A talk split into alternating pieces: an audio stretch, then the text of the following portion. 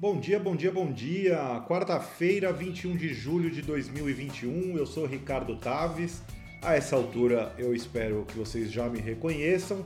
Café com Libertadores no ar, oitavas de final da Comebol Libertadores. Ontem, terça-feira, abertura da rodada de volta das oitavas de final.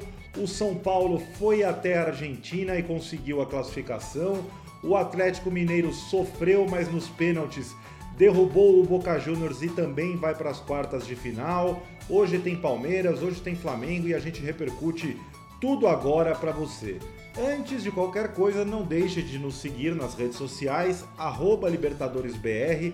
Você nos encontra com essa arroba no Twitter e no Instagram, lá no YouTube barra LibertadoresBR, no Facebook barra Copa Libertadores e no TikTok arroba Libertadores. Você que gosta também de assistir uma livezinha, todos os dias às 15 horas na Twitch, twitch.tv barra Libertadores. Começando então a falar dos jogos de ontem, o Atlético Mineiro recebeu o Boca Juniors no Mineirão, empate de 0 a 0 no tempo normal. E aí a decisão foi para as cobranças de pênaltis. E o Everson acabou brilhando, o goleirão do Galo pegou pênalti, fez gol no ângulo, enfim, foi a grande estrela da decisão por penalidades. O Hulk abriu a disputa perdendo, bateu na trave, aí o Marcos Rojo fez 1 a 0 Boca, depois o Nath Fernandes em cobrança no meio do gol fez 1 a 1. O Vija perdeu o pênalti, né? Acabou batendo no meio do gol e o Everson pegou até com certa facilidade. O Júnior Alonso fez 2 a 1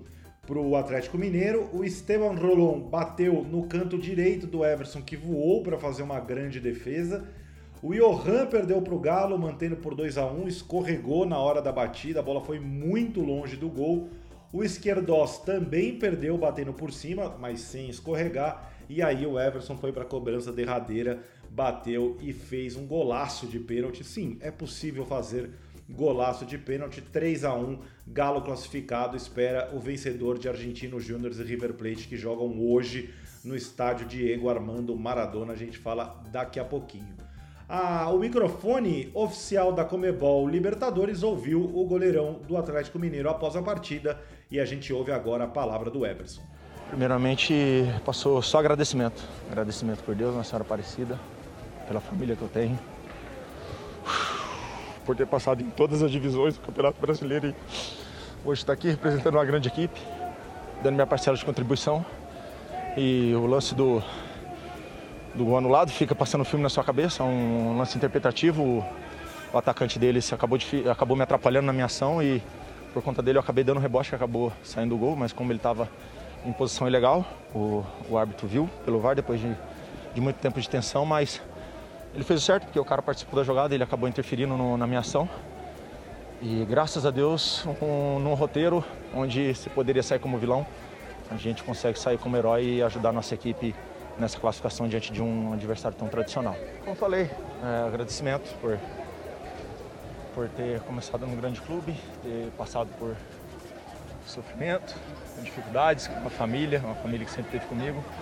E só de agradecimento, de agradecimento por ter tido esse momento e essa oportunidade de estar ajudando a nossa equipe. Tá aí, Galo classificado, como eu falei, espera o vencedor de Argentino Júnior e River Plate. Daqui a pouquinho a gente detalha essa partida, esse duelo entre os argentinos. Já o São Paulo, o São Paulo Futebol Clube teve uma noite de Libertadores, como gostam de falar os torcedores do tricolor do Morumbi. O São Paulo foi até Buenos Aires, no estádio Presidente Peron, ele cilindro, 3 a 1 para cima do Racing, dois gols do Rigoni, um gol do Marquinhos e o Racing diminuiu com o Correia quando já estava 3 a 0 para o São Paulo. Tem alguns dados interessantes do, do, do, do jogo de ontem. O Marquinhos é o jogador mais jovem do São Paulo a marcar um gol na história da competição, com 18 anos e 104 dias de vida.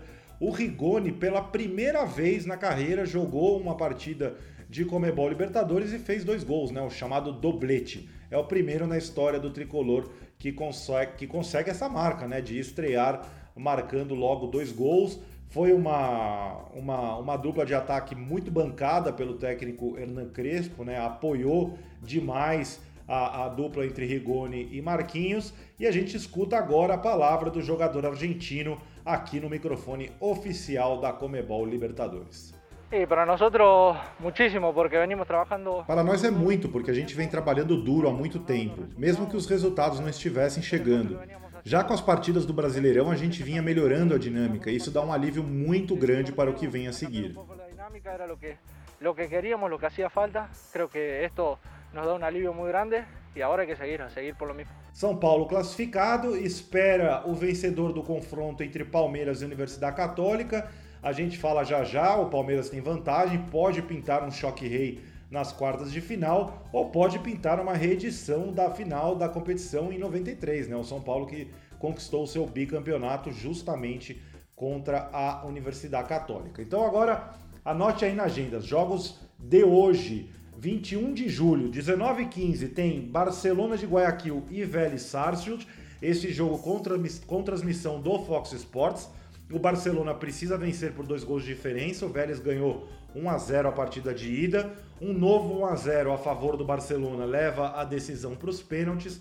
Qualquer outra vitória por diferença de um gol, classificação do Vélez e aí dois gols para cima, obviamente, classificação do Barcelona. Empate ou vitória do Vélez classificam a equipe argentina. Palmeiras e Universidade Católica também jogam às 19h15. Esse jogo com transmissão exclusiva da Comebol TV. O Palmeiras venceu o jogo de ida por 1 a 0, se classifica com qualquer vitória, se classifica com qualquer empate e só perde a classificação se perder por um ou dois mais, ou mais gols de diferença. Né? 1 a 0 para a Católica leva a decisão por os pênaltis. 21 e 30, Argentino Júnior e River Plate também com transmissão da Comebol TV. O primeiro jogo 1 a 1, o Argentino Júnior joga por um 0 a 0. Um 1 a 1 leva a decisão para cobrança de pênaltis Qualquer vitória de qualquer um dos lados, independente de gols marcados, leva a classificação quem vencer. E 21 e 30, também pela Fox Sports, Flamengo Defesa e Justiça. O Flamengo venceu o jogo de ida. Essa partida acontece no Mané Garrincha com presença de público e você confere tudo aqui na edição de quinta-feira do Café com Libertadores. Na quinta-feira, completa uma rodada internacional e olímpia, 21 e 30 horário de Brasília, transmissão da Fox e do Facebook Watch. E na semana que vem, o Fluminense recebe o Cerro Portenho. O jogo foi adiado pelo falecimento do filho do treinador Arce, o treinador do Cerro Portenho. A gente deseja os nossos sentimentos ao Tique Arce. Muito obrigado pela sua companhia na manhã de hoje. Fique ligado em tudo o que acontece na competição mais importante do continente nas nossas redes sociais. Um forte abraço para você. Bom dia. Tchau.